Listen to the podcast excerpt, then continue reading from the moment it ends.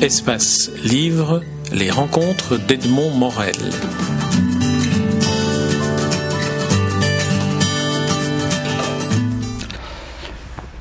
Bien, moi, ce que je savoure, en fait, ce que je respecte et ce que j'admire le plus chez Eliane Reyes, c'est que ce n'est pas qu'une interprète, c'est une chercheuse. Et sa magnifique euh, entreprise de conquête euh, des œuvres oubliées, ou des œuvres auxquelles on n'a pas suffisamment rendu justice, ou ces œuvres à redécouvrir et à interpréter autrement, ça fait, je crois, ça occupe le plus clair de son temps. Cette curiosité inlassable, ce formidable, cette capacité d'exhumer un passé englouti, euh, j'aime beaucoup ça. Euh, quand un interprète cesse d'être un simple interprète, c'est formidable, parce que tout à coup, euh, il prend des risques qu'un interprète ordinaire ne prendrait pas, n'est-ce pas, se mettant simplement dans les, dans les pantoufles ou dans les chaussures ou dans les bottes de, son, de celui qui l'interprète, avec une espèce de respect un peu pétrifiant, un peu écrasant, un peu trop docile finalement, un peu trop presque écrasé par moments, trop, un peu servile. Ben, c'est pas par hasard qu'elle s'intéresse à des œuvres qu'elle doit nous faire redécouvrir.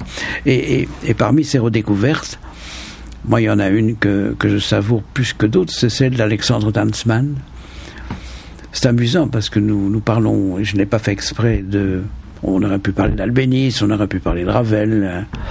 On aurait pu parler de, Godard, on aurait pu parler de Bakri, etc. Euh, j'aime mieux parler de ces deux Polonais-là. J'ai pas fait exprès. Et notamment parce que la musique d'Europe centrale est très souvent dévalorisée dans les commentaires français. Je suis même tombé un jour, je crois que c'est un que sais-je, où euh, était liquidé en une ligne et demie. Mais tenez-vous bien, euh, dans le sillage d'une autre formule, il faudrait que je la retrouve parce qu'elle est hilarante. Il faut dire que l'Europe centrale a toujours été un peu trop généreuse pour ses créateurs. On est arrivé à glorifier euh, Smetana, Dvorak, excusez du peu, et, euh, et à trouver plus que du talent à Janacek. Voilà trois, trois géants cités avec une désinvolture, une insolence particulière. Et c'est très propre aux Français. Euh, cette façon dont les Français ont voulu d'ailleurs récupérer Chopin à leur seul profit, alors que Chopin lui-même n'aurait jamais voulu. Chopin a toujours trouvé que le sang maternel polonais coulait plus vivement dans ses veines que celui de son père français.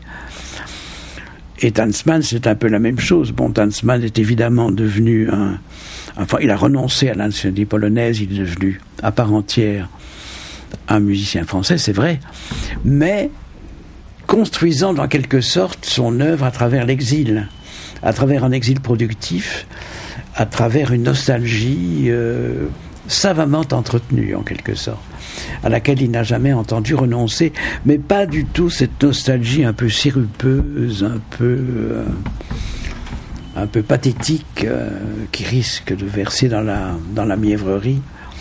Il ne s'agit jamais de ça, c'est une nostalgie euh, construite, une nostalgie rigoureuse, une nostalgie élaborée en quelque sorte, exposée, presque démonstrative. Et Tanzman est pour moi un, un compositeur particulièrement attachant parce que bien malgré lui probablement, euh, son destin de musicien était lié à celui de l'histoire avec un grand H, dont il a vécu les péripéties dramatiques comme juif polonais, ce qui fait qu'on va le retrouver, ce qui n'était pas sans doute prévu au programme, dans ces mélodies hébraïques à côté du destin du peuple juif, dans certaines œuvres d'inspiration biblique aux côtés de de tous les châtiments euh, qu'ont subi les peuples chrétiens à travers l'histoire du XXe siècle. On va le retrouver aussi à côté de Chaplin et Hollywood, quoi. C'est par son exil américain. Il y a, en fait trois périodes fondamentales chez lui. Il est bon de dire, il est, il est donc polonais au départ, les années 20. Donc ses débuts sont ceux d'un, sont ceux d'un vrai polonais. Il y a la période parisienne qui va être fondamentale, qui va des années 20 aux années 40. Il y a l'exil obligé aux États-Unis euh, à cause de la guerre, à cause de sa judéité, un exil extrêmement productif, puisque Chaplin va aussitôt en quelque sorte l'adopter, c'est quand même une chose extraordinaire, l'entraîner un peu vers la musique de film, mais la meilleure musique de film qui soit, et c'est très important la musique de film. Euh, et euh, un retour, un retour français de 46 à 86, c'est essentiellement donc la France qui va compter, c'est vrai, et qui le placerait plutôt aux côtés de Fauré, de Bussy, Ravel, que aux côtés de Gershwin, ou pour, pourtant dont il a partagé la destinée. Il s'est beaucoup rapproché de Gershwin lors de l'exil américain. Mais voilà, il est magnifiquement cosmopolite. Et il a pu profiter excellemment de ces trois périodes. En ne répudiant jamais tout à fait la polonaise. La Pologne continue de l'habiter, mais de loin. Et il faut une rayesse pour nous montrer ça. Parce que tout ce que je vous dis là, c'est parce que je n'ai pas sucé de mon pouce c'est parce qu'il a bien fallu, parcourant, c'est vrai, quelques menus, euh, menus biographies mal faites d'ailleurs, très insuffisantes, pleines de, pleines de lacunes. Et où on trouve même ces jugements sévères que j'ai commencé par citer tout à l'heure, tellement c'est presque hilarant, d'injustice et de mauvaise foi. Mais c'est surtout à travers l'interprétation qu'Eliane nous en offre, parce que je trouve que pour restituer un homme comme Dansman, il faut être en quelque sorte en recherche. Il faut être euh, lancé sur un parcours. Il faut être curieuse. Il faut aller chercher l'inconnu là où il se cache. Il faut le débusquer. Et on a l'impression que quand elle nous fait entendre sa musique, elle nous fait partager ce sentiment de découverte, de redécouverte. Et c'est capital.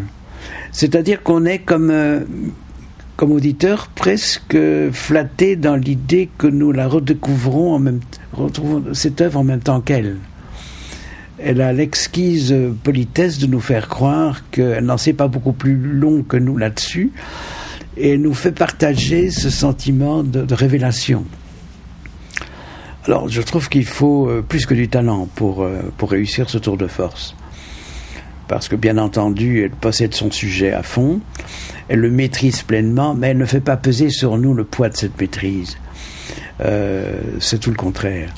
Nous avons l'impression que nous sommes occupés de partager un sentiment de, découverte commune. Je trouve ça vraiment le comble de la le, comble de, ce que peut être l'interprétation.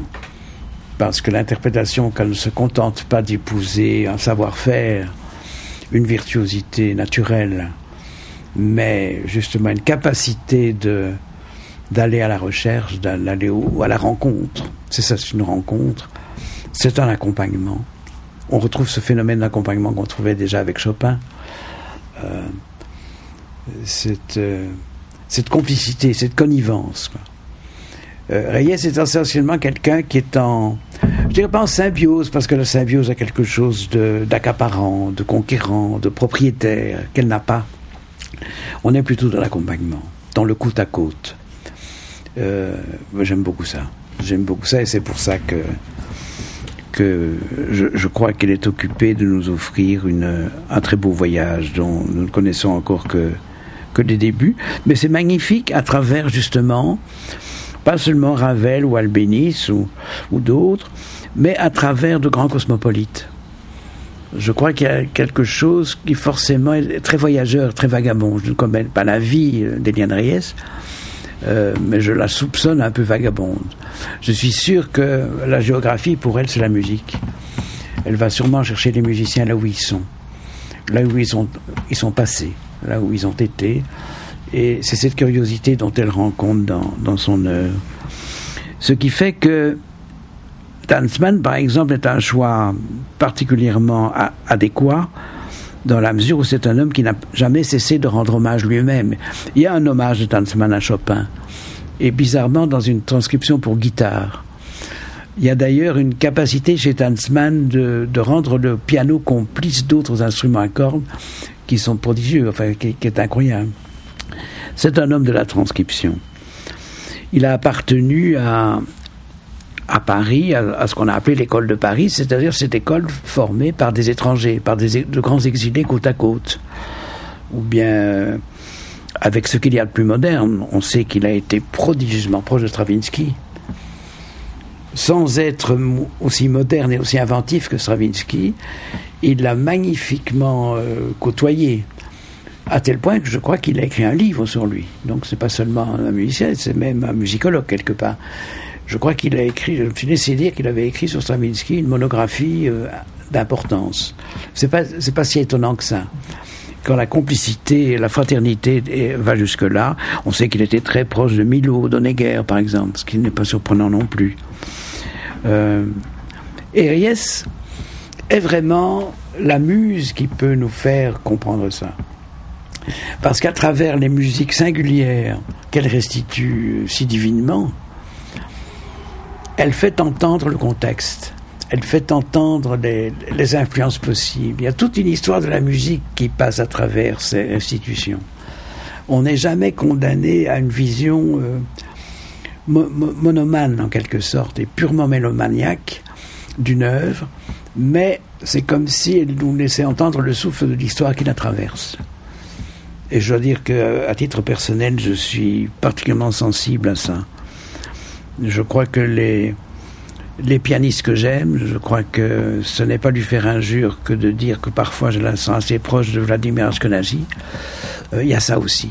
Je me souviens quand j'étais enfant et que j'ai entendu pas très féru déjà du concours Elisabeth, mais j'ai entendu les premières interprétations de d'Ashkenazi, notamment de Prokofiev.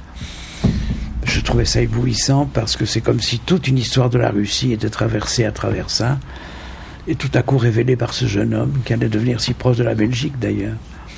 Euh, aussi était très proche de la Belgique. Je crois qu'il a succédé au conservatoire à Shostakovich, à l'Académie de musique. Enfin, euh, c'est dire quoi. Et c'est le côté belge de Reyes de mettre ses chaussures, euh, ses hauts talons, dans, le sillage de ces gens-là qui ont aussi quelque chose à voir avec, avec notre pays. Voilà, je crois que c'est, c'est un peu ça que je voulais vous dire. Et que ça va jusqu'à rendre hommage tellement. Il faut dire que autant Chopin est mort jeune, je crois qu'il est mort avant 40 ans, Autant Tansman a eu la chance de vivre vieux, il a vécu jusqu'à 90 ans, donc plus du double de, son modèle absolu. Et figurez-vous qu'en 82, il nous a encore en faire une, une œuvre d'hommage à, Valéza, à. Ça, c'est une façon superbe et presque insolente de la part d'un créateur de rester aux côtés de l'histoire. Euh, quand vous pensez que lors de l'exil américain, il a participé à une œuvre collective aux côtés de Schoenberg, qui ne le dédaignait pas du tout, alors qu'il était aux antipodes, forcément, dans ses découvertes personnelles, euh, vous avez tout compris, quoi. C'est-à-dire un homme capable de s'immerger dans des univers politiques différents, au gré des circonstances, et qui, venant de l'Europe centrale, adopte la France et la France l'adopte, euh, et peut-être pas assez, c'est-à-dire pas assez fidèlement. Je trouve que la France n'est pas assez fidèle à Tansman, comme Tansman a su être fidèle à la France. Il y a une espèce d'ingratitude là, que des interprètes de la classe de Reyes sont capables de guérir, puisque à force de, nous offrir des enregistrements de la qualité euh, qu'elle adopte pour le transcrire, et pour nous le restituer, on peut espérer que Tansman ait droit à une seconde vie et qu'il sorte un peu d'un purgatoire. Moi, j'aime bien les, les, vrais musiciens qui se mettent non pas au service, parce que je n'aime pas le mot service, mais qui se mettent dans la. Le sillage n'est pas encore euh, le mot juste, qui se mettent dans la connivence. Je préfère décidément le mot connivence, dans l'empathie dans l'empathie pour les musiciens qui nous entendent interpréter. Alors ça déborde de loin de service parce que ça les met presque à égalité. Je veux dire, il y a une façon de recompositionner euh, que je trouve absolument magique et qui n'est advenue et qui n'est donnée qu'à quelques-uns et quelques-unes.